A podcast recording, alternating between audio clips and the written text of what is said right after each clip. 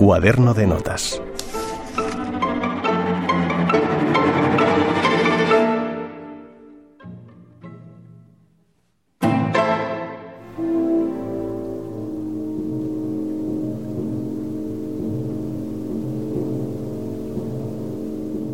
Hace seis años se me ocurrió la idea de escribir un poema sinfónico que describiera las últimas horas de un hombre que se había esforzado por alcanzar los ideales más elevados, posiblemente un artista.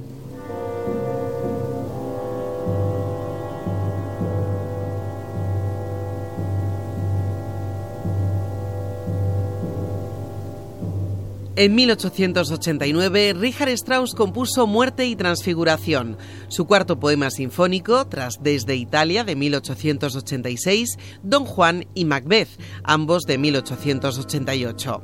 El propio Strauss dirigió a la orquesta en su estreno el 21 de junio de 1890 en Eisenach, ciudad natal de Johann Sebastian Bach.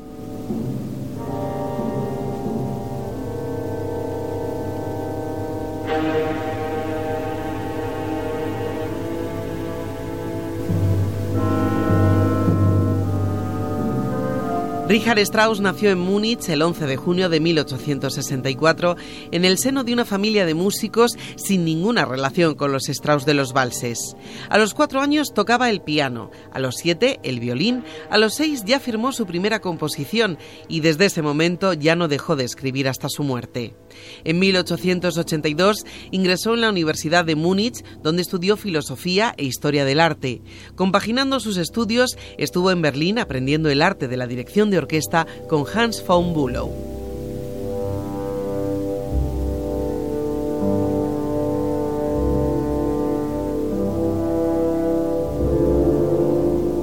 En 1886 realizó un viaje por Italia que le inspiraría para componer su primer poema sinfónico desde Italia.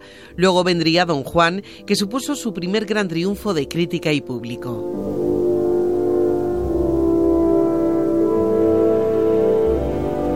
Muerte y transfiguración es un puro producto de mi imaginación, no el de una experiencia vivida, ya que yo no caería enfermo hasta dos años más tarde.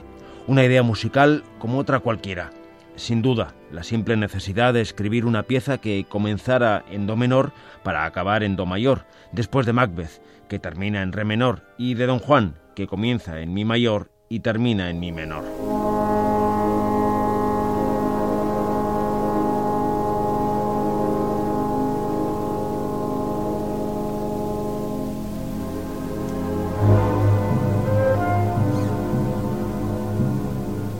La obra se divide en cuatro partes que se interpretan sin solución de continuidad entre ellas.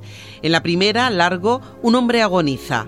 El silencio se ve perturbado por un ritmo irregular, el corazón del hombre. Una sonrisa melancólica aparece en su rostro, es el recuerdo de su feliz infancia.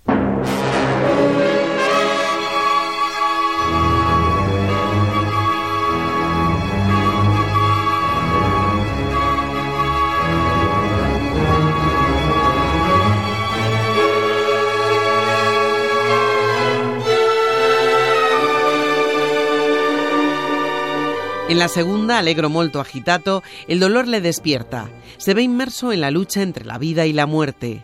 Es el tema de la transfiguración que prevalecerá hasta el final de la obra.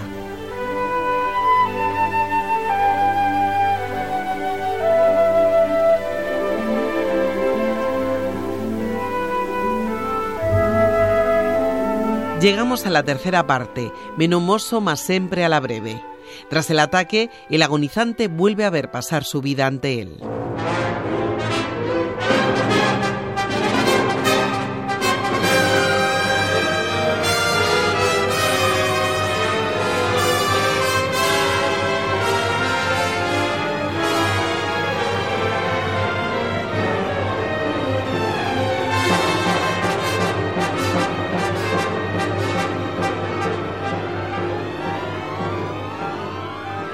Por último, en la cuarta parte, moderato, los cielos se abren para mostrarle la redención, la transfiguración.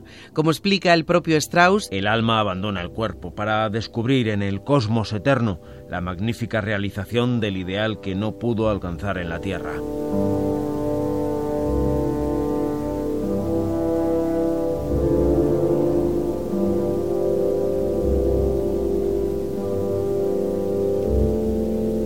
Richard Strauss cerraría su ciclo musical y vital con las cuatro últimas canciones, su obra póstuma. La cuarta de ellas, en el ocaso, termina así. Oh basta silenciosa y profunda paz del ocaso. ¿Tan cansados estamos de nuestro largo viaje que esto puede ser la muerte?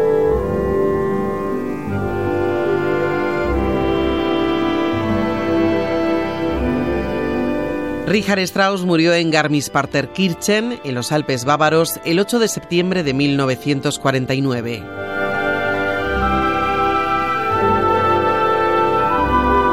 ¿Sabes?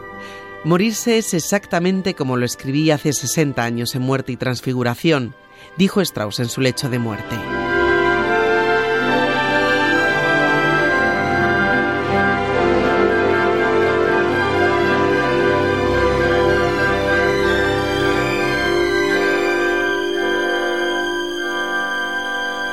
Beatriz Torío, Radio 5, Todo Noticias.